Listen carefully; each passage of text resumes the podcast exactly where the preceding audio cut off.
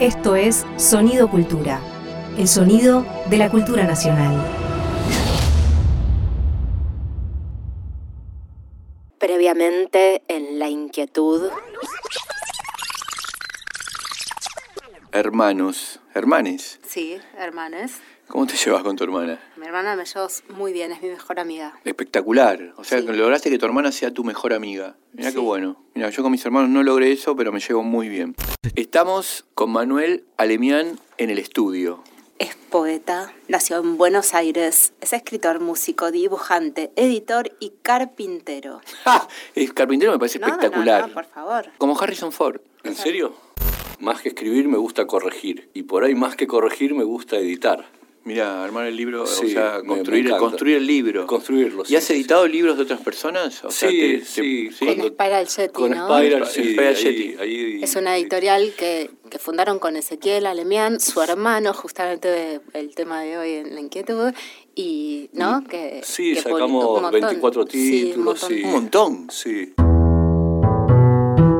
Dicen que ella ya incendió cadáveres y castigó bebés, y que él trae piedras en el bolsillo para sujetar al animal. Marina Mariach y Fabián Casas llegan para hacer La Inquietud, un programa hecho de amor y voluntad.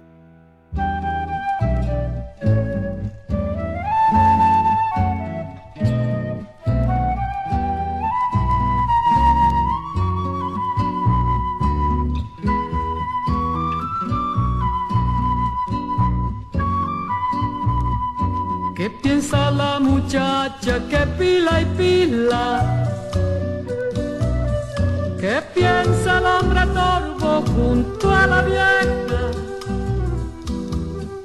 ¿Y qué dicen campanas de la capilla? En sus notas que tristes parecen quejas. ¿Qué piensa la muchacha que pila y pila? ¿Qué piensa el hombre torvo junto a la vieja? ¿Y qué dicen campanas de la capilla?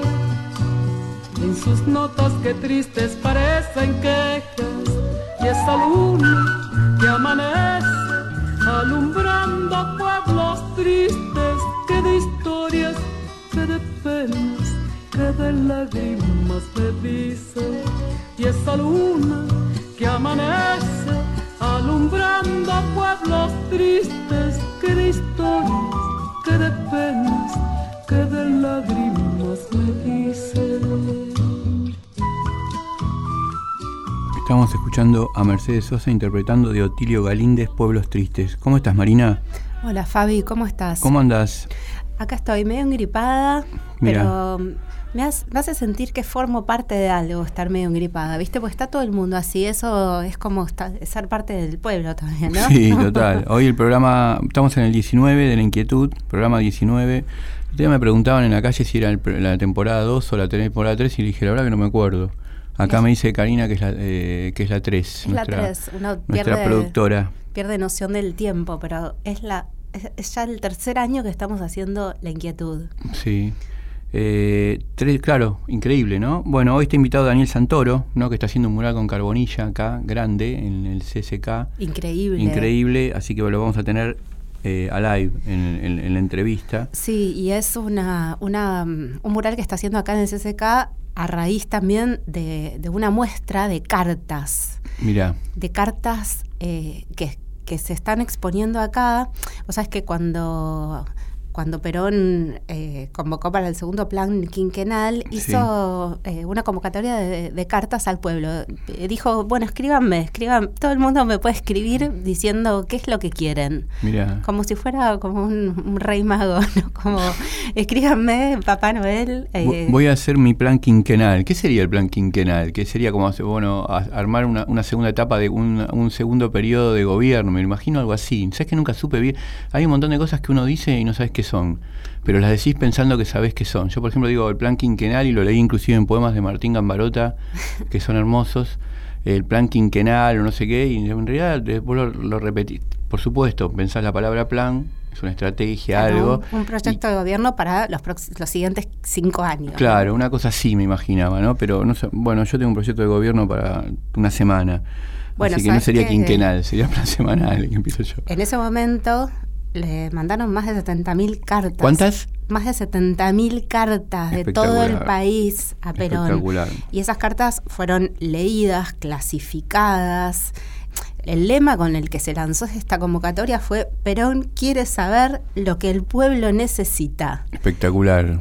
Y, y bueno, y, el, y, y- y la gente mandó, mandó las cartas desde todo el país. Imagínate, algunas de esas cartas curadas por, por Cecilia Priego y Andrés Wine eh, están seleccionadas, obviamente, y están expuestas acá en el CCK. Entonces podemos ir a verlas Espectacular. ver qué es lo que la gente le pedía a Perón en ese momento, qué es lo que necesitaba.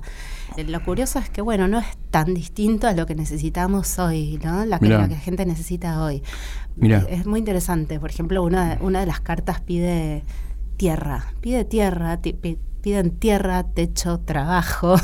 Impresionante, sí. las demandas que... Una, una de las, deman- las demandas que siguen vigentes Sí. después de un montón de tiempo, ¿no?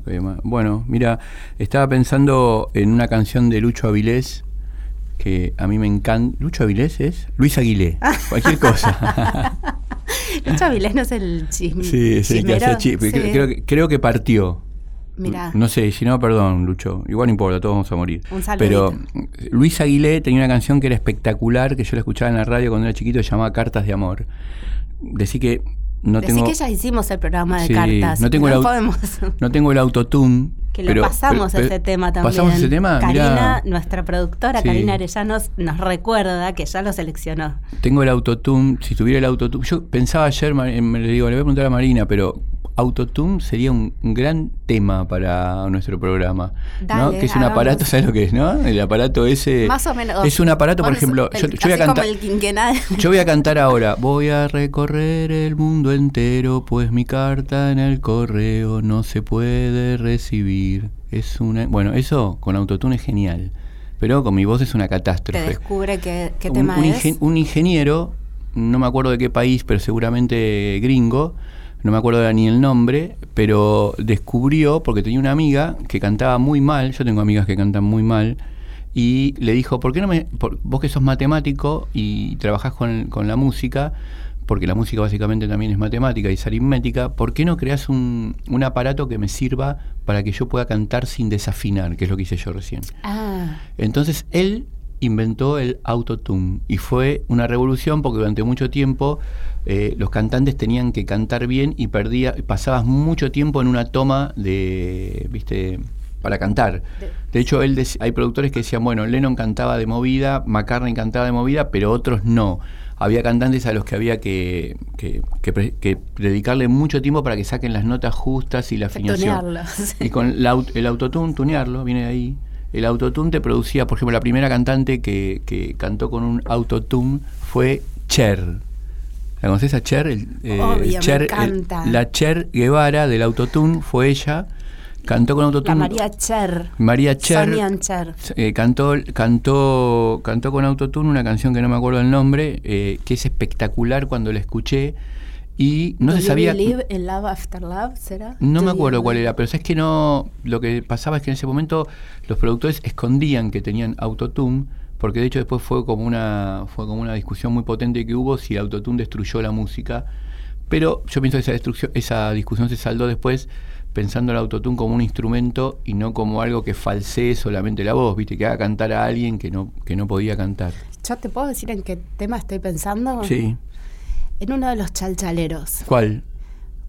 Paisaje de Catamarca. Es espectacular. ¿Pero pensabas por el autotune? No. No, Ah. no, no, no. Yo lo estoy O pensando. sea, no me estás dando bola, yo te estaba hablando todo esto del No, autotune sí, no porque vos viste un poco. A veces te vas por, por los caminitos del No, porque vos, de porque vos no, porque yo te estoy diciendo el autotune y vos- No, porque nuestro, nuestro tema de hoy es pueblo. Sí. Y yo estaba pensando, un pueblito acá, otro más allá, y un camino largo que baja y se pierde. Y me imaginaba desde esos pueblitos que mandaban las cartas a Perón, Sí. a- eh, contándole las necesidades del pueblo, que eran tan, Es tan diversas y tan básicas. Yo también pensaba que en la lírica sobre los pueblos, en general, pues estoy pensando en la canción que vos decís, un pueblito acá, otro más allá, hay un camino largo que baja. si te animás a cantarlo, yo hoy estoy... Pero vos, estás, sea, vos necesitas autotune recién yo también. mu- no, no, yo la recité porque no me animo ni a cantarla, pero, Pero eh, pensaba que en general, a veces, no siempre, ¿no? El pueblo se ve como algo triste en las canciones, ¿no? El pueblo que sufre, el pueblo... Y hay también una vindicación, está bueno, el- del, del people, ¿no? Del common people. Yo tengo después de leer un poema, common people. Me Y, y, y sobre todo esta cosa del pueblo, eh, digamos, porque pensaba, por ejemplo, en Pueblo Blanco, de Serrat, que también es alguien que no puede escapar de su pueblo, ¿viste? ¿No? Que esto es una canción de un tipo que es narrada en primera persona, ¿no? Que dice, pero él está muerto, creo, al final de la canción, pero no- no- dice todo lo que pasa en ese pueblo que se repite constantemente y que nadie puede salir del pueblo, ¿no? Pero por otro lado pensaba en Morris, ¿no? Que tiene una canción hermosa que se llama Muchacho del taller y la oficina, ¿no? Y que de golpe algunas partes de esa letra son como pequeños poemas, para mí objetivistas. Ya en esa época, no sé si Morris estaba leyendo a los objetivistas norteamericanos, no tengo ni idea, seguramente los beatniks sí, pero por ejemplo él decía, estoy en José León Suárez, hay volcadores y camiones petinare, mujeres rojas salen de los bares, ferrocarriles transportando pueblos con calor. Eso me parecía espectacular y me parece como repotente también eso, ¿no? Y también me hace pensar cuando era chica y era la dictadura, yo iba a la primaria, a la escuela primaria, seguro, no sé, vos en qué... Yo estuve en la dictadura también en la escuela primaria y, Sí. y- y terminé la secundaria casi en la, en la dictadura también. Bueno, y había un fenómeno... Guerra de el- Malvinas. que era el siguiente. Yo estaba todavía en, en la primaria, en la, Guerra de Malvinas. Y el era el siguiente. Nos subíamos a un micro para ir a una excursión cualquiera, que fuera, no sé, ir al Museo de Ciencias Naturales o cualquier cosa. Y lo primero que sucedía al unísono, sin que nadie lo propusiera, era empezar a cantar una canción que era la siguiente. Para el pueblo lo que es del pueblo. Sí. ¿La Es- conoces? esa sí, Porque sí. el pueblo se lo ganó. Ahí me animé a cantar, le pido mil disculpas a todos nuestros Eh, Bla- oyentes. Blas, ¿puedes poner autotune? Eh, para el pueblo lo que es del pueblo, claro, es una canción de... ¿De quién es? Es una canción muy muy muy célebre. de, de Piero, ¿no? ¿De Piero? ¿La Es cantaba Piero? ¿Es de Piero y José? ¿Sí? Mirá. Claro, sí, en esa época, y era lo primero que eh, nos, subía una potencia con esa canción, era Sí. automático. Piero y José tienen canciones tremendas. Era como que nos liberaba esa canción y, y era como un espacio, una zona franca, la del, la del micro naranja, donde podíamos cantar para el pueblo, lo que era el pueblo golpeando todo. ¿Te parece que vayamos, nos vamos escuchando, vamos espe- esperando a Santoro, Daniel, Daniel Santoro, Pueblo Nuevo, por Buenavista Social Club? Buenísimo.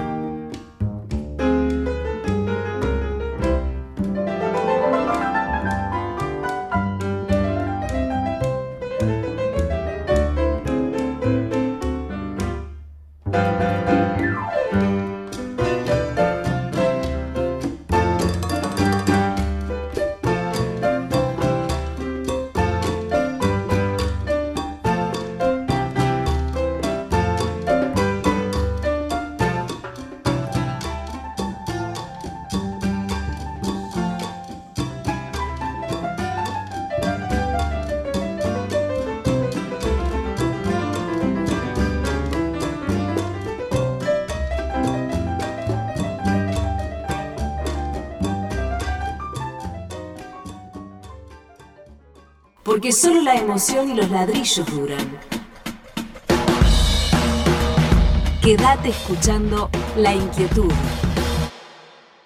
Bueno, estamos acá con Daniel Santoro. Hola Daniel, ¿cómo estás? Hola, ¿qué tal? ¿Cómo andan? ¿Cómo estás, Daniel? ¿Bien? Bien, bien. Bueno, una alegría tener acá, ¿no? A Daniel. Nos gusta mucho tener a los... A, a- a veces no se puede, eh, pero tenerlos presentes para entrevistarlos está bueno. Es, es aura- Sí, sí, es aurática la mejor, entre- La presencialidad siempre es mejor. Sí, mucho mejor. Aparte, bueno, lo decíamos en el otro bloque, Daniel está haciendo, está exponiendo acá en el. CCK una muestra, un mural enorme de carbonilla con una cabeza de Eva que tiene adentro un montón de cosas como tenía Eva también. Claro, sí, un poco. Eh, Esto surge a partir de las cartas de. Bueno, la muestra está el contexto, ¿no? De la muestra que es eh, sobre las cartas que enviaron a raíz de un pedido de, de, la, de aquel gobierno, que iba a ser el segundo gobierno de Perón. Y entonces, para armar un plan quinquenal, Perón pensó en hacer una consulta popular. Algo muy raro, que nunca. Creo que nunca se había hecho en, en ninguna democracia, una consulta real, o sea, no una cosa formal así como para quedar bien, sino que se fue muy profundo, caló muy hondo y hubo más de 100.000 100.000 envíos este, postales. Un montón, sí, montón. muchísimo. Insólitamente todo eh, fue derivado, todo tuvo, eh, digamos, fueron leídas y derivadas a los a los lugares burocráticos donde deberían ser tratados. Y entonces eso hizo que hoy en día estén en el Archivo General de la Nación como documento, porque tienen firmas y despachos. Y entonces hay, no sé, pero creo que hay más de 30.000 quedaron de esas cartas. Eh, muchas fueron descartadas, por supuesto, porque algunas cosas descabelladas seguro también habrían pedido, pero muchas eh, en realidad fueron muy, muy interesantes y planteaban cuestiones insólitas. Yo, el otro día estábamos mirando ahí con atención algunos, eh, porque hay varios, somos 10 artistas que nos convocaron para trabajar con, desde el punto de vista, poetizar, digamos, de alguna manera esos pedidos, que son muy poéticos algunos. Ilustrar esas cartas. ¿Eh? Ilustrar las cartas. Ilustrarlas, pero de una manera, ya te digo, este, de acuerdo a- a, eh, con el paso del tiempo y con la verificación en el tiempo también de algunas cosas, de algunos pedidos muy verdaderos, o sea, Total. muy interesantes, que se cumplieron incluso muchos de ellos. Contá, contá Más- cuáles. por ejemplo, más allá de, digamos, de la voluntad específica de ese, de ese pedido, pero hay uno que pide que ve que los teléfonos son incómodos y, este, porque tienen el disco. Uno ya se olvidó de eso, pero se tardaba mucho en, en marcar un, un- Estaba adelantándose al celular. Claro. No, no al celular. ¿Era el Eternauta el que mandó la carta? Por, ahí, por ahí leía. Pero, este, claro, porque eh, si uno tenía que marcar un número para afuera, para, uh, uh, un- para el interior, por ejemplo, se- el número largo tardaba bastante. eh, Total. Porque el disco había- tenía que volver y demás, entonces había que esperar el retroceso del disco. Y entonces el tipo planteaba, ¿por qué no le ponemos unas teclitas a, a- a los teléfonos? De pensar que el teléfono el eran teléfonos del Sí. Estado, entonces podía hacerse ese Pero eso eh, se adelantaba algo que iba a pasar. Claro, Total, y sí. 20 años después eh, apareció la teclita. O sea, tardaron 20 años en poner tecla, que es muchísimo más rápido para, para marcar. Dos cosas. ¿no? Vi el trabajo tuyo con. Car- Yo cuando. Una, me acuerdo cuando me- mi primo me llevaba a Bellas Artes, viste, él era. Hace muchos años, en la época del, segun- del gobierno del tercer gobierno de Perón, me llevaba él era de Bellas Artes y nos hacían a todos los chiquitos que íbamos ahí a trabajar con carbonilla. Y a mí me fascinaba. ¿Cómo es trabajar? ¿Cómo es para.? ¿Cómo.? cómo, cómo me- lo que sí recuerdo es que se iba enseguida, ¿viste? Tengo ese recuerdo, no sé si es Sí. así. ¿Cómo es hacer un mural con carbonilla, viste? ¿Cómo, cómo, cómo, ¿Qué cuidado tenés que tener? ¿Cómo trabajás? ¿Cómo lo, ¿Es diferente a pintar, supongo, con óleo? Sí, seguro. Mira, el material que te produce, ¿no? Sí, es, es- es- es una especie de inmediatez, ¿viste? Como hacer una pintada en la pared, ¿no? O sea, hay algo directo, que no hay intermediación técnica, es mínima la intermediación técnica que, que, que podés tener, es el grado cero, digamos. Tiza, carbón, digamos, sería más o menos total. lo mismo. Este, ¿Te acordás de esa consigna con tiza y con carbón? Sí.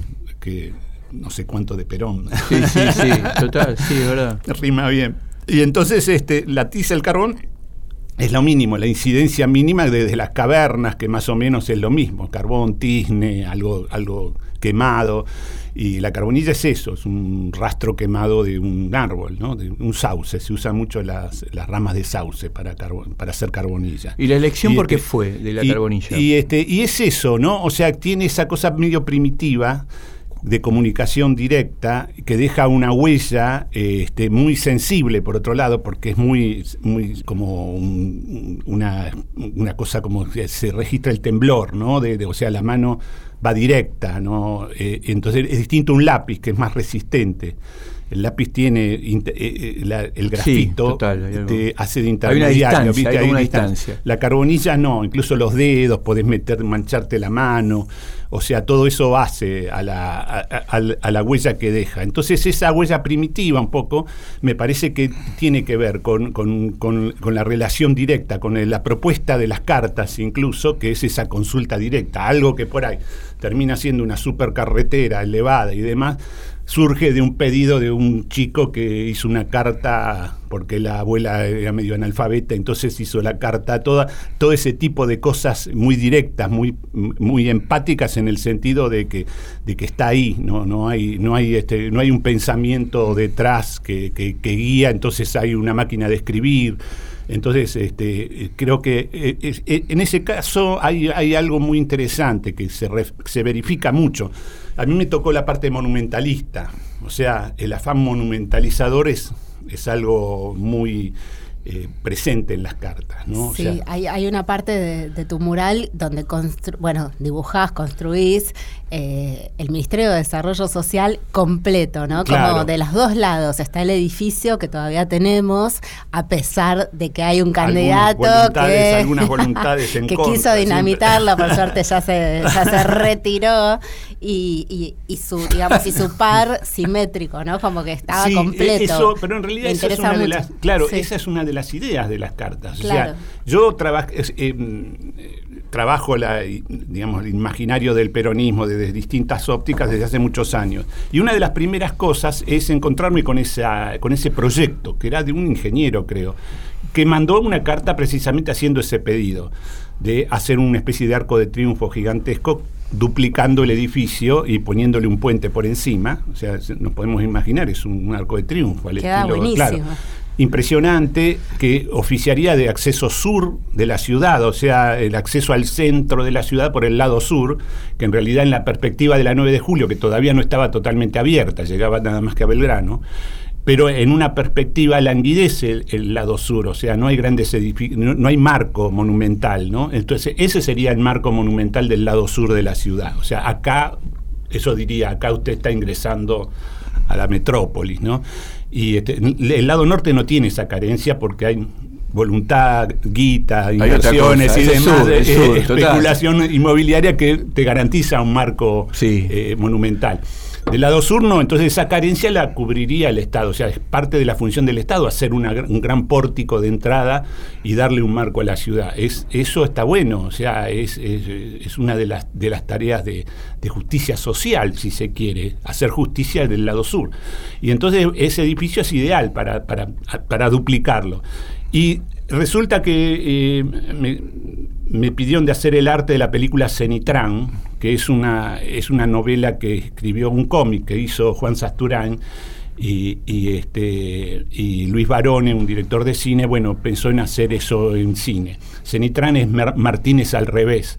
¿No? Cenitrán. Son unas cosas, eh, unos este, artefactos sanitarios que se llaman Cenitrán, que era un tal Martínez que le pareció poco atractivo el apellido y entonces lo, invirtió y quedó Cenitrán. Es espectacular. Este, Se entran con Z. Sí, con Z. Es espectacular. Y, este, y es un superhéroe que en este caso lucha por el agua, ¿no? En un futuro, un retrofuturo, que no hay agua, entonces hay una empresa, Waterway, que es la dueña del agua de todo el mundo, y hay una pelea ahí, y, y Zenitran es el superhéroe, que vuela, todo un tipo muy parecido a Superman. Bueno, y este, y se hizo la película, la película la tienen disponible por ahí, un poco fallida para mí. Cenitran, la película, para que, sí, lo, sí, la, que la quieran buscar, ver. sí, la sí. que- Hiciste el arte. Y el arte, sí, con, con Martín Westergel también. Con Martín, El- mirá. Sí. Y bueno, y quedó un retro futuro justicialista. Es una ciudad en el futuro, pero retro, es un gótico justicialista, como Batman, pero pasada por una ciudad con todos los sueños del peronismo a medio acero, en decadencia, digamos, no en ese futuro. Y entonces está, la Puerta Sur es uno de los emblemas. Yo lo copié de estas ideas, de las cartas, ¿no? O sea, le- a, este ingeniero que planteaba, yo un poco le- le di un poquito una vuelta de tuerca y está, aparece, en eh, aparece realizada en los sueños, digamos, en una película, ¿no? Eh, eh, pero hay un, un grado de realización, tiene. Y porque es muy, es muy pertinente como idea. Yo, si fuera intendente, lo único que haría es eso. Y después me iría con las puteadas otra vez y todo. Se duplican los piquetes. Con las puteadas que vendrían todas del lado norte, por supuesto. Claro. Daniel, ¿y trabajás con, trabajás con eh, bocetos? ¿Haces muchos bocetos antes de entrar con o previos, no con carbonilla? no sé sí, si con sí. carbonilla directo, si los hacías con carbonilla o no. No, no, con una tinta directo. Yo hago muchos libros que están mo- ahí. Están en la libros. muestra. Sí, sí, están en la muestra, son lo- el origen de todas las imágenes. Que se puede ¿no? saber el draft, sería como el Sí. los borradores Eh, previos. Tipo borrador y a veces queda como, como obra en sí Como misma. obra en sí ¿no? misma, sí, Pero bueno, me, me gusta mucho abocetar, ¿no? Y, y, este, y, y plasmar ideas. En- esto siempre lo hago en los bares. es una tarea en los bares, ¿no? Que, que a mí no me gusta el bar de tertulia, digamos. Me gusta no te gusta el bar que se solitario. habla, te gusta el bar solitario. Solitario con luz de día y este. Viste que desapareció la. No sé si viste que se desapareció la persona que tomaba en, la- en el mostrador. Sí, eso era el que se ahí. Desapareció. desapa- y- y- día y pensaba tenía- eso. Desapareció la persona que tomaba sola en el mostrador, viste que era muy habitual. Sí, sí. la- Desapareció y que hacía comentarios con la Palermo Rosa, ¿viste? Total. Y, aparecieron los que fuman afuera. Que es, más, es mucha más gente que no se conoce, pero se puede conocer otra gente. Pero el que, esa, que es- que era medio metafísico, el tipo que fumaba, eh, por lo general era un hombre que tomaba. ¿No? Era, un poco, era muy raro ver una mujer tomando sola en un mostrador, pero era un hombre. Claro. Ese hombre era medio metafísico, desapareció. Sí. No está más. Y estaba más, más bien en el fondo, ¿viste? Sí, más bien del tercio para atrás. Para atrás, Sí, sí, total, sí, pero se- no jodía. Se fue. Hacía comentarios con ¿Y, él. y en el bar qué bar vas? ¿Se puede contar? No. Sí, sí, bueno, eh, mira, eh, según el día y según cómo venga de gente, ¿viste? Porque no me gusta que haya mucha gente, pero el Celta de día está bueno. a la Mirá, el. Celta, qué lindo. Es eh. un lindo bar porque bar. tiene un lindo sol y da de costado así en, en sesgo y está una linda luz para trabajar y se ve mucho, o sea, me gusta el panóptico que se vea de las dos calles. la Sí, esquina de los dos lados se ve, ¿no? la esquina. Otro que está lindo es el Mar Azul. ¿Cuál es? Mar Azul Ah, sí, lindo, sí, sí. sí, ya sé cuál es. Pero es muy una chiquito, esquina, es más sí, chiquito. Es muy chico y, y está casi siempre las buenas mesas están ocupadas. Ocupadas. ¿viste? Sí, sí, porque es mucho de laburo. Es re Le lindo. mandamos un beso al bar Tokio. ¿Dónde es? Del barrio Santa Rita, que Mirá. parece que está por cerrar, así que le mandamos. ¿Por qué? Es un, es un bar muy lindo. No, sabe- Estoy- no sé por qué está por Mirá. cerrar, pero le, va, le iba muy bien, no sabemos por qué. Mira, Una lástima. el Mar Azul, Mar Azul, Mar Azul es- y, Mar Azul. y otro más, ¿no? Eh, otro. eh, Mar y- Azul ahí en Tucumán, ¿no? En Tu- Sí. en Eh, Tucumán. Sí, Tucumán y, y Y- Rodríguez Peña. Sí. Y este y mira, así de trabajo eso- esos dos. son Esos dos. sí, porque los demás todos tienen algún problema. y tengo una ¿viste? pregunta, eh, Dani, y de- fuera de la liturgia peronista, ¿qué pinta, qué dibujas, qué pintas, qué haces? Bueno, precisamente la cuestión de los bares es una de las. de- estoy armando, digamos, una muestra que ahora está media, a medias en el Museo Franklin Rawson en, en San Juan. Y que es eh, eh, la temática de los bares, que O tiene sea, que ver con eso, ¿no? Con las de conversaciones en los bares, este, la- las noches de discusiones, entonces están todos los personajes, trato de, de hacer este, un raconto de memoria de, de- de todo lo que pasó, un poco todo el arsenal simbólico de, digamos, toda la, la- la capacidad que puedo tener de, de- comunicar cosas. Se, se- la adquirí en los bares, ¿no? Al- algunas veces este, en Gandhi, vos estabas, andabas por Gandhi, yo de acuerdo, Mariana. El bar- el- Qué Gandhi, ¿cuál es? Gandhi, estaba- hay- hubo varios Gandhi. Por eso el hubo varios. original, el de Corrientes. El de Corrientes, donde Ha- está había, uno a la, Lozada. había uno a la vuelta. A la vuelta la prim- el primitivo Gandhi. El primitivo Gandhi, yo me acuerdo de ese. Sí, eh, yo estuve ahí y después eh, a la vuelta en Lozada y después ya la decadencia en el otro, ¿viste? Más corrido del San Martín, eh, más para el lado de Rodríguez Peña. Claro, no, Que, es- que ahí no anduvo ese muy sí, bien no, ese. ya, claro. Ya sí. no, ya no anduvo bien. Pero, digamos, Gandhi fue una época de, eh, que era lo contrario, no era para laburar, ¿viste? Era un bar para, Para hablar. Para hablar, Sí, de para tertulia, hablar y- noches calientes. Y María de- Moreno tenía una revista María tenía, y claro. escribía. Yo ahí, Sí. de, de ahí la conocí mucho a María y este. Después estaba también que otro bar que no es para laburar, pero es emblemático, es la Giralda. Sí, Claro. La Giralda no, no sirve para laburar, pero No. es de tertulia, digamos. Sí, ahí sí. se va a conversar. Vos- Yo tengo un- una, una, un- una pintura que es este, la noche, o sea, un recuerdo, viste, es medio inventado, pero existió eso. La noche en que daban eh, la película de Pasolini, eh, ¿cómo se llama? Teorema, Teorema. en el Lorca, enfrente. La, daban el, el- Qué lleno combo, el cine, tío, el Lorca Giralda, espectacular. Lleno el Lorca, esa noche, estamos hablando del Qué lindo. 70, y un- yo era muy chiquito todavía, pero estaba, yo ya tenía alguna intención ahí con la política y todo, y este, y entonces inmediatamente se cruzaba al- a la Giralda, Qué después de, espectacular. después de la trasnoche, y grandes discusiones. Sobre todo la discusión ahí era por qué flotaba la campesina. Esa, Quiero una novela, hay una novela también de Pasolini, Teorema. Claro, es, es sí, novela, sí, sí, película, es hizo de todo. Sí, sí, sí. Y, este, pero nunca reveló el por qué, No. por qué la mina empieza a flotar. Está bien que no lo revele. poética, Está bien que no ¿viste? revele, Claro. porque eso es como Claro. te permite que cada espectador ponga su propia experiencia. Sí, yo hice varias pinturas así, Evita Levita, eh, y en, Mirá, Ciu- en Ciudad o sea, Evita. de eso. Claro, eh, a partir de eso, pero aparte de eso, bueno, la discusión ahí, entonces, eh, yo no, no conocía a la gente porque era, no, digamos, totalmente ajeno a ese mundo, pero estaba ya Germán García, estaba María Moreno y Germán se sentaban en la mesita chiquita de adelante, viste que es como Sí. un, un bungalow ahí, una especie de, ¿cómo se llama? De bow window. Sí. y, este, y ahí lo veías a Germán y a, y a María Moreno hablando de psicoanálisis y demás. Y Mazota seguramente anduvo por ahí, Seguramente, ¿viste? seguramente. Entonces este, hay ahí una, un cuadro que yo hago que entra Mazota llevando una cabeza anamórfica. ¿Dónde está como- ese cuadro? Este cuadro está, lo tiene un coleccionista privado, sí. Ah, ¿y no se lo puede ver? No, no en la casa del coleccionista privado, pero me encantaría Sí, ver lo podés ver en el- ¿En dónde? me Te voy a encantaría. decir dónde lo me ves. parece ¿Dónde lo espectacular. ver? Es todo complejo. Eh, lo podés ver en la entrada del Tribunal de Casación Penal. ¿Dónde? al lado, al lado. Bueno, el- por ahí eh, pasás. Puedo pasar, puedo pasar por sí, ahí. sí. ¿Dónde es, es? acceso público. Es ¿Dónde el es? Tribunal ver, de Casación. lo voy a ver hoy, Al ¿dónde lado es? de tribunales está el Tribunal de Casación Penal en la otra cuadra, eh, frente al Teatro Colón, justo frente al Teatro Colón. Sí. Este, en Talcahuano, ¿no? Capaz que es de un Y- y juez. este- sí. Un juez amigo. un juez amigo que es coleccionista. Sí. Y como O sea, no en, la tiene entrada, lugar. en la entrada lo tenés, en la entrada tenés el cuadro. En, en la entrada vas hasta el fondo, que es como una entrada de, de- de carruajes, digamos, de, de coches, y en el fondo ahí está, eh, hay muchos cuadros, pero está ese cuadro que es bastante grande. y se- ¿Cómo se llama? Eh, el, eh, ¿Qué trae entre manos Mazota? Muy bueno. ¿Qué se trae entre manos Mazota? Ese es el nombre que quedó. O, ah, ah, no, eh, Teorema en la Giralda. Ah, mira. Es el nombre más específico. Y es eso, o sea que entra, entra Mazota la Giralda con. con una cabeza anamórfica de Freud. O sea, pero es Freud si uno lo sabe mirar, porque es anamórfico. La anamorfosis es un, lugar, digamos, eh, un punto de fuga inverso, en donde esto, lo- eh, digamos, es una copia de los embajadores de Holbein, una famosa pintura donde hay dos embajadores, mucho lujo, todo pieles y cosas de- carísimas, y abajo a los pies hay una cosa que parece una baguette, un pan, parece una cosa rara, una forma flotante que está a los pies de ellos. Entonces, si uno lo mira en, en el sesgo adecuado, o sea, con la perspectiva adecuada, muy pegado al cuadro y muy de costado, así como en diagonal, se ve perfectamente una calavera. O sea, la presencia de la muerte, ¿no? O sea, el lujo, todo lo que quieras, pero ahí están, a los pies lo tienen la muerte.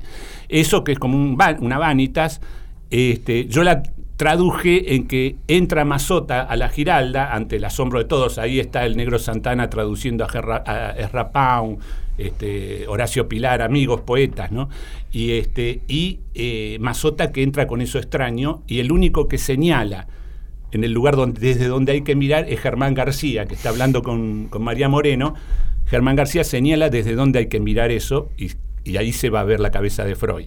O sea, la Es anamorfosis de Freud la trae, la trae Mazota, que en realidad es Lacan. Lo que está Lacan, trayendo es trae Lacan, que es Lacan, una claro. anamorfosis del pensamiento freudiano. Claro. O sea, Sí, eso para- sería muy complejo, pero bueno. Es la historia del cuadro, ¿no? Y eso, eh, Para eso- hacer una obra de teatro. Pero aparte es para ir a verlo, ¿no? Sí, sí, Porque. El, el- ¿Dónde dijiste Tribunal de Casas? El, Tribunal de Casación Penal, ahí Enfrente del Colón. es- es- eh, lo vas a ver porque es un edificio Espectacular, lo voy a ver. Lo voy a ir a ver. Lo voy a ir a ver. Y hablando de cabezas, Esta cabeza que vos dibujás acá en Carbonilla, en la muestra que está acá ahora en el CCK y que se puede visitar, ¿qué tiene Eva en la cabeza? Una, una escalera. Tiene de todo. tiene- Sí, pero es tiene un de parque todo, temático. Yo vi que es un parque temático, claro, Claro, y que podés mirar por los ojos como balcones. Claro, claro, o sea, se- me, me imaginé esa, ese afán monumentalizador, pedía específicamente un gran estatua de Eva Perón tipo coloso de Rodas, dicen, ¿no? O sea, si lo imaginaban, creo, de- lo dicen, 157 metros de altura, ¿no? O sea, la estatua más grande del mundo. Y, hay varios de esos pedidos. Y entonces yo tomé esa idea y le di un uso, digamos que, bueno, precisamente uno sube por, por la Estatua de la Libertad y demás, pero acá es un plus, o sea, uno ve adentro de la cabeza de Eva y ve sus pensamientos, sus, sus anhelos, sus deseos, y entonces están todo, hay toda una serie de pancartas, de, de- de- de- cosas, eh, digamos, de pantallas luminosas y demás, donde están todas las realizaciones de la fundación, y de paso también terrazas, una que da los ojos, que se ve la ciudad, y la otra que da en el rodete, un balcón que da en el rodete, que se ve el río. Y este, eso es un poco la... Yo había visto cuando miraba lo de la cabeza de Eva que en el fondo hay como una especie de coloso de rodas también, por- pero me da la Sí, impresión que estaba de espaldas, que es- que es una persona gigante. es, ¿Es- ¿quién es el, es el descamisado gigante. que ese es el, el- el descamisado gigante, es como el garante de la revolución. Es un tipo que está como una amenaza ahí en el puerto diciendo, ojo con lo que vienen a hacer acá. ¿No? Y entonces este, ese- es como la, la presencia del superhéroe, o sea, en realidad es- todos estos pedidos monumentalizadores son, digamos, la- la- el, el mito de, herculiano, digamos, ¿no? Hay alguien que nos va a defender, alguien que... Eso es Superman, Batman, ¿no? También alguien tiene algo, que se tiene haga algo, cargo del, pienso de las, del de las esculturas, de las estructuras soviéticas, ¿no? De construcciones También, gigan- claro. gigantes, exacto, ¿no? De- Que son los protectores de la revolución. Siempre es eso.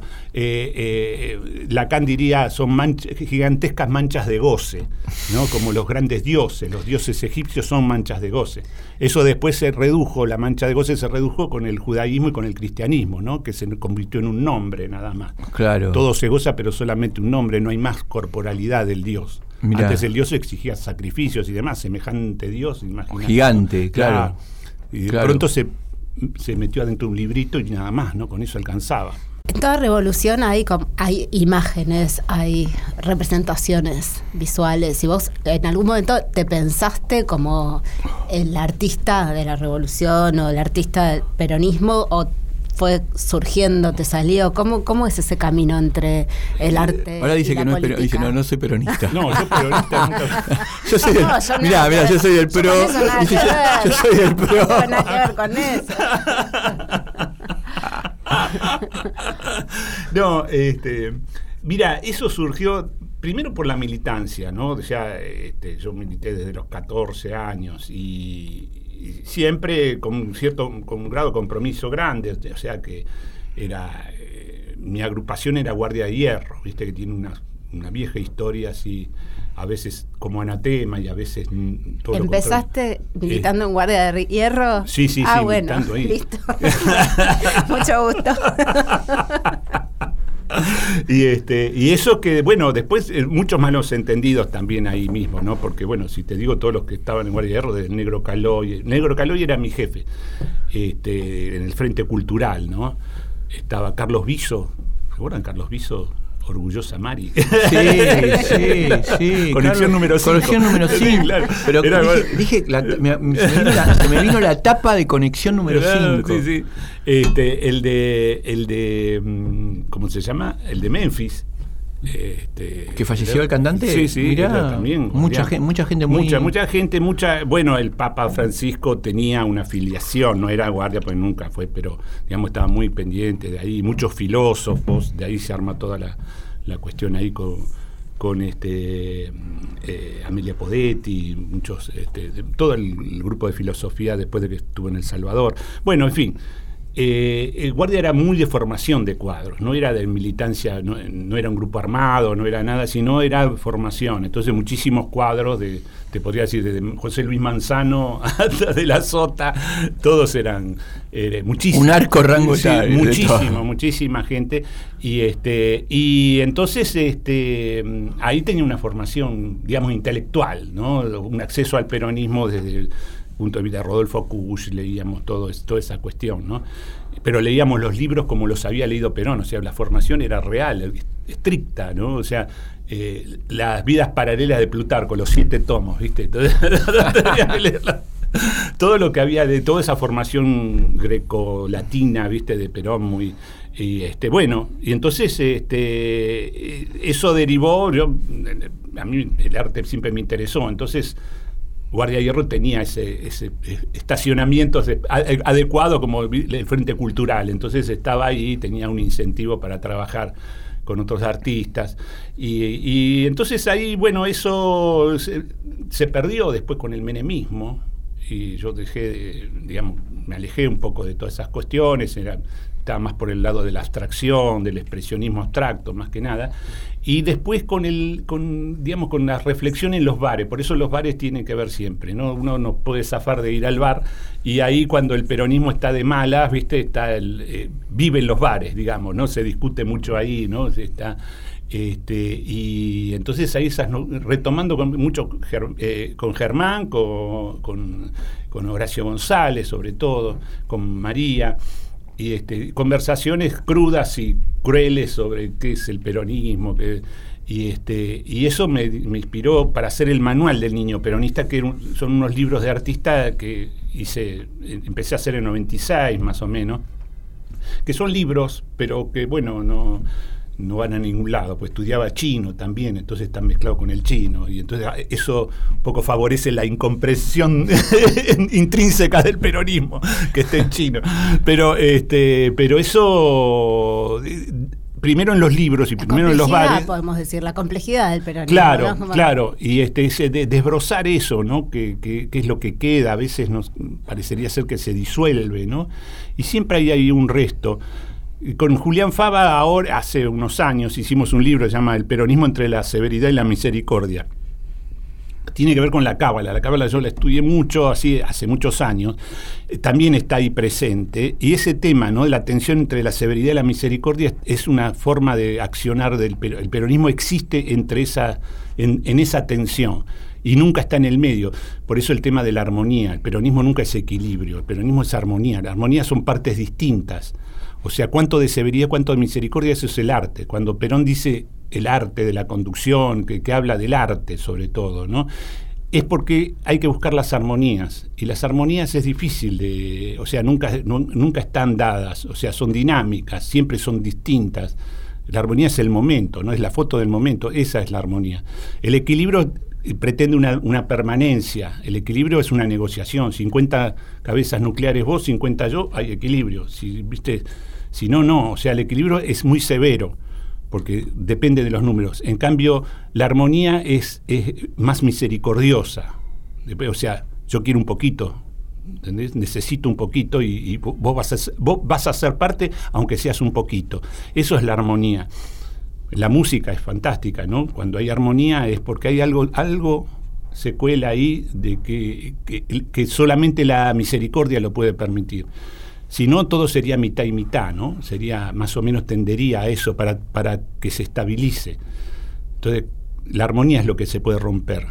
Si se rompe el equilibrio, este, vas, estás en la catástrofe. Si se rompe la armonía, entonces hay- conseguís nuevas armonías.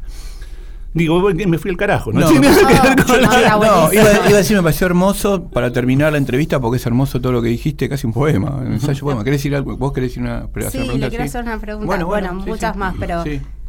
le escri- ¿qué, qué le escribirías si tuvieras que mandar una carta ahora a, a la dirigencia o al pueblo? Porque estamos en un momento complicado, sí, ¿no? sí, estamos complejos y, y, este, qué sé yo. Es raro cómo está todo, ¿no? Nadie, yo no me animo a decir nada porque en, en 15 minutos se, desbarata todo lo que acabas de Daniel, decir. queremos Así que- saber qué es lo que el pueblo necesita. Claro, no, eh, bueno, armonía desde ya, ¿no? Un poco de armonía, pero este sí, eh, por suerte está primando ahora cierto espíritu de misericordia hacia el interior, porque suele ser muy severo, a veces muchas eh, eh, muchas sentencias que se realizan hacia adentro estaban sobre todo marcadas por mucha severidad, ¿no? Hay una cuestión ahí con, con cierta eh, con cierto deber ser de, en el, digamos, el peronismo nunca, nunca tiene, o sea, nunca está en el lugar en que uno lo quiere encontrar. O sea, es, esa- la búsqueda del peronismo, el peronismo es un logro, un logro de esto, ¿no? Cuando se logra una cierta armonía, ¿viste? Entonces, cuando hay, bueno, eh, ahí, está, ahí estaría presente y nunca se sabe qué es. O sea, un deber ser del peronismo al estilo de las revoluciones, sobre todo de la izquierda, ¿no? En que hay un deber ser, ¿no? Ahí se busca un sujeto histórico, se busca una y bueno, entonces hay un materialismo dialéctico, una teleología que te lleva hacia la revolución. No hay ninguna teleología del peronismo, no existe eso, ¿no? ¿Podrías decir que al peronismo se lo define, pero no se lo reconoce? Claro, ponele así, sí, sí, ponele de esa manera. Y entonces es muy difícil, a veces no se, claro, es lo que vos decís, Fabián, eh, eh, a veces no se lo reconoce y es eso. O sea, en realidad eso, pero esta mierda, eh, sí, es eso, ¿viste? Por ahora es eso. Vamos a ver, porque no hay un deber ser, no hay, uy, el peronismo es aquello que está, ¿qué, qué- aquello que... O sea, aquello ya no existe, e- ese es, el, es un devenir histórico más, no hay una teleología del estilo marxista, que donde, bueno, entonces el modelo, la dictadura del proletariado. El peronismo no, es, eh, no tiene ninguna afinidad con esas, con esas cosas. No hay, entonces, por eso que es la, la misericordia, cuando actúa bien la misericordia, entonces está bueno. Si hay un exceso de severidad, en la metáfora bíblica, claramente cuando hay exceso de severidad, ma- Caín mata a Abel, siempre. Esto con Mauricio Cartún, lo- Mauricio hizo una, una obra de teatro muy linda con eso. Lo hablamos. Este, exceso de severidad, entonces Caín mata a Abel. Y ahí está, si querés traducirlo, el peronismo mata a Rucci, ¿viste? o sea, hay algo cuando hay O sea, exceso de severidad, ¿viste? Total, sí, cuando pasa. hay un deber ser, que hay, ¿viste? Entonces, la misericordia es más prudente y construye mejor, qué sé yo. Esperemos que sean tiempos de misericordia. Uy, Sí. parezco un cura. Queridos hermanos. Daniel, si, si pintás los bares, pintá el tipo que esté tomando vino. Si Mm. tenés ganas, si tenés El ganas. del fondo, El, ¿no? que, El está, del el que está tomando vino en la barra que desapareció. Con un hopper. Se Pero- fue, es pero- como un hopper, ¿viste? Sí, Pero como- no es un vino, es, es, es, este, Una, una, una un- vasito. Pero, un- ¿cómo se llama el vino es este dulce? gine- Este, Sí, puede tomar, Una no sé, ginebra, una no gine- sé. Una ginebrita, una legui, una legui. Pero yo, yo me di cuenta que no está más y que cuando que de la misma manera que antes vos tenías en cuatro cuadras cinco cines, en Boedo yo tenía seis cines. ¿Dónde se fue? Eh, al no haber ningún cine, ¿dónde se fue esa metafísica que Bueno, tenía loco, el cine? corten con la nostalgia. No es nostálgico, ¿eh? No, es no, nostálgico pero para bueno, nada. Claro, para nada. es algo que está faltando. Está ¿eh? faltando, es Sí, algo sí. que falta y que se Vamos pierde. con el teléfono botoncitos. Bueno, gracias por tener, Muchas gracias. por gracias. venir, genio. No, no, muchas por gracias. favor. Gracias. sí, gracias a Vengan a, ustedes ver la- muestra que es increíble.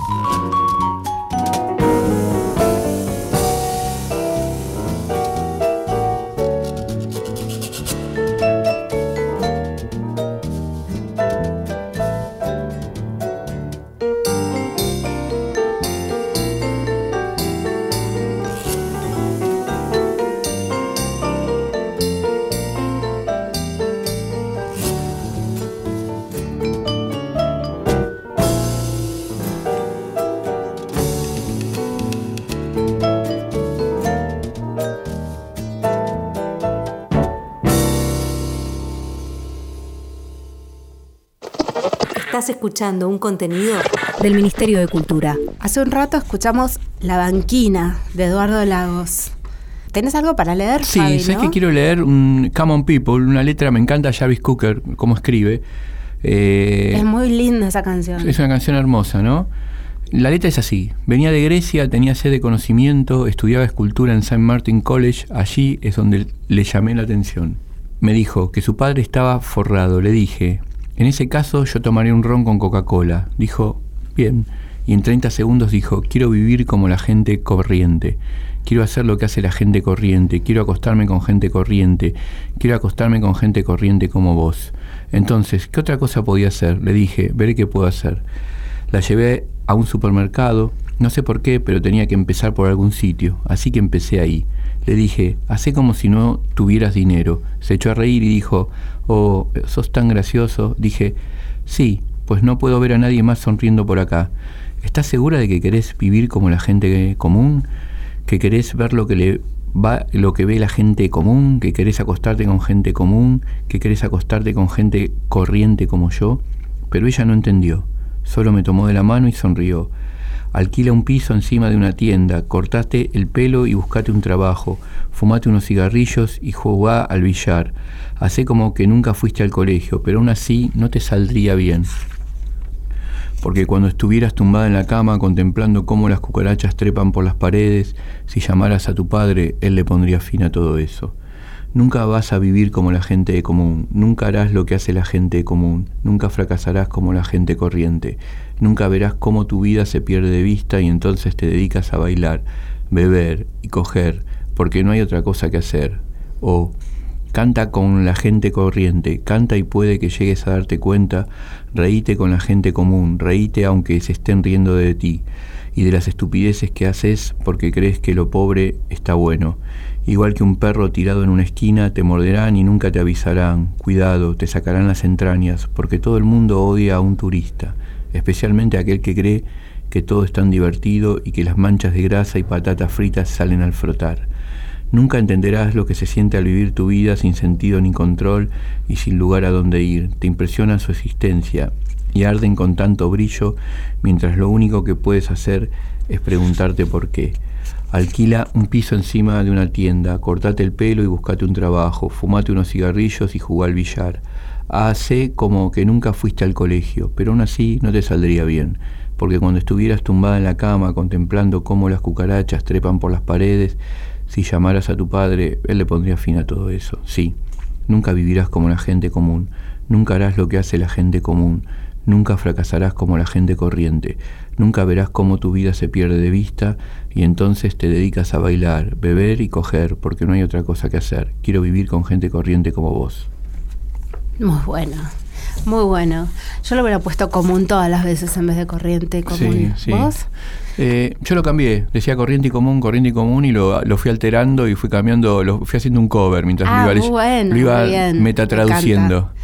Bueno, quería agradecerle, le agradecemos los dos, ¿no? A Blas Espejo en el control y a Cristian del Judice en la postproducción y le pido perdón a los dos, a sobre todo por haberle dado al micrófono con el coco todo el programa, porque estoy medio zombie con la gripe. Y mm, creo que nos tenemos que ir ya, Nos nos, vamos vamos, a- escuchando... Nos vamos a la Damier escuchando Calles Rotas de los No, Espíritus. Ah, ¿no? no, ah, no, cambió, no, se cambió. no, mira. sí, cambiamos y nos vamos escuchando Paisaje de Catamarca de los Chalchaleros. Genial. Desde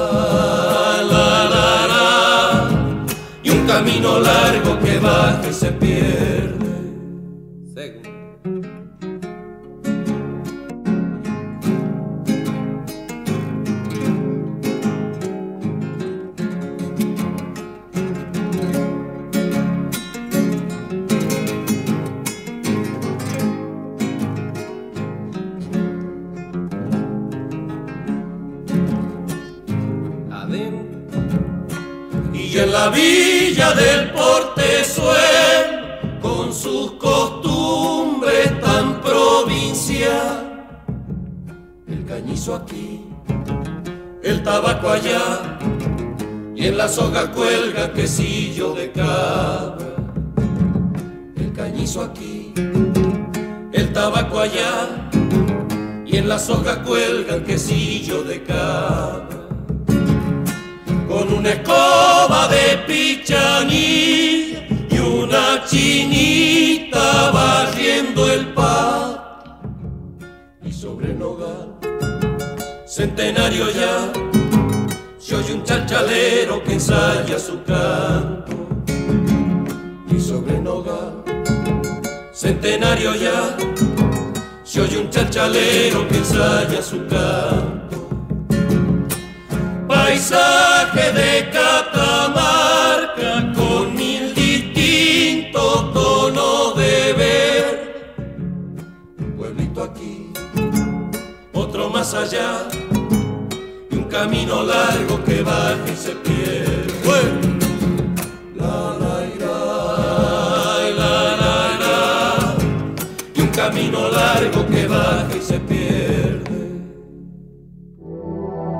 Fue una producción del Ministerio de Cultura.